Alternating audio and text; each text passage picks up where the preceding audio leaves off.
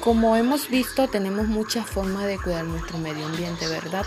Uno de los valores más importantes para ustedes niños es el amor por la naturaleza, para que puedas realizar con ellas actividades en el campo o en otro entorno natural.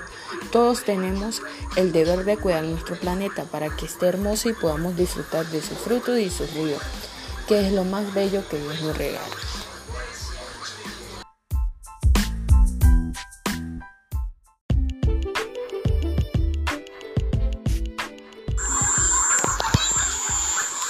Como hemos visto, cada uno de nosotros tenemos el presente para un mejor futuro. Siempre recordar que cada uno tenemos que cuidarnos, tenemos que obedecer a nuestro prójimo y cada vez que salgamos de casa orar siempre y no buscar cosas malas en la calle.